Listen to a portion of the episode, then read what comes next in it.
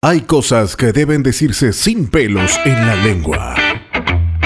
Y hay situaciones que definitivamente no deben callarse. A quien le caiga. Con Ulises Oyarzún.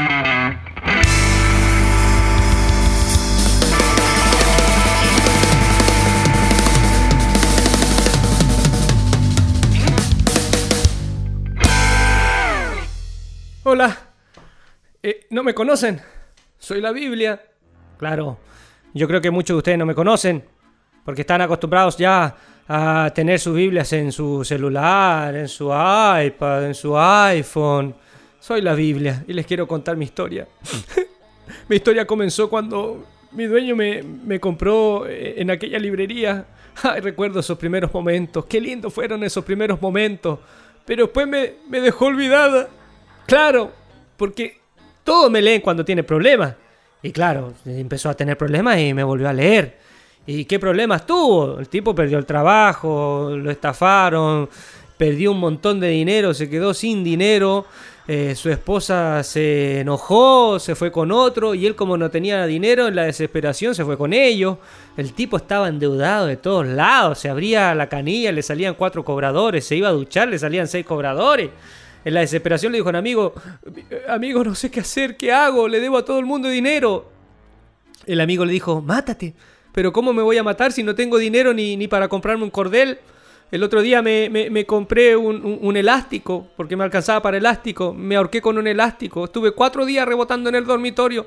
No me maté yo, pero sí maté polillas, arañas. El otro día incluso un amigo me regaló una bala, pero no tenía revólver, así que la eché en un vaso con agua, me la tragué. En la noche me agaché, maté a mi gato. Y, bueno, claro, después se le solucionaron los problemas y ahí de nuevo me dejó olvidada. Saben, yo quiero hacer un reclamo en esta, en esta tarde, en esta noche, en este día, de acuerdo como me escuches. Soy la Biblia. No soy un desodorante espiritual para que solo me lleves debajo del brazo.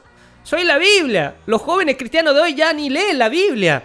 Tienen obesidad musical, pero anorexia bíblica. No saben nada de la Biblia. Y claro que no saben, se los doy como testimonio. El otro día se levantó un muchacho a predicar, no sabía nada. Empezó a confundir la- el mensaje y dijo: "Eh, eh, Esta noche les voy a predicar del primer libro de la Biblia, el libro de Géminis. En este libro se encontraba un hombre, un gran hombre, un hombre que viene de la más grande tribu de Israel, la gran tribulación. Este hombre es el apóstol Pedro. El apóstol Pedro estaba al frente del rey Nabucodonosor y el rey Nabucodonosor estaba sentado al lado de su esposa, la reina Valera. Y el rey Nabucodonosor le dijo, bueno Pedro, cuéntame una parábola. Y Pedro dijo, había un hombre que tenía dos hijos, el mayor y el menor. El hijo mayor tenía siete vacas gordas, el menor siete vacas flacas. Y resulta que las siete vacas flacas se comieron a las gordas.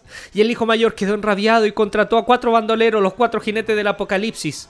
Y resulta que fueron, tomaron al muchacho, le pegaron, lo cercenaron, hermanos. Una parte del joven cayó al lado del camino, otra entre pedregales, otra entre espinos, y lo que recogieron del joven llenaron doce cestas. Entonces llegó este otro muchacho amigo, David, con el gigante, el gigante Goku, y persiguieron a los ladrones. Sí, David con su onda y Goliat en su Yamaha persiguieron a los ladrones, los agarraron, los tomaron. David los llevó, los ató en el altar, y justo cuando iba a levantar el cuchillo, Saqueo, que estaba detrás subido la zarza ardiendo, le dijo: ¡Ey, David! ¡Mata y come! Y David dijo, todo me es lícito, mas no todo me conviene. Y los agarró a piedrazos desde Jerusalén, Judea, Samaria y hasta lo último de la tierra. ¡Aleluya!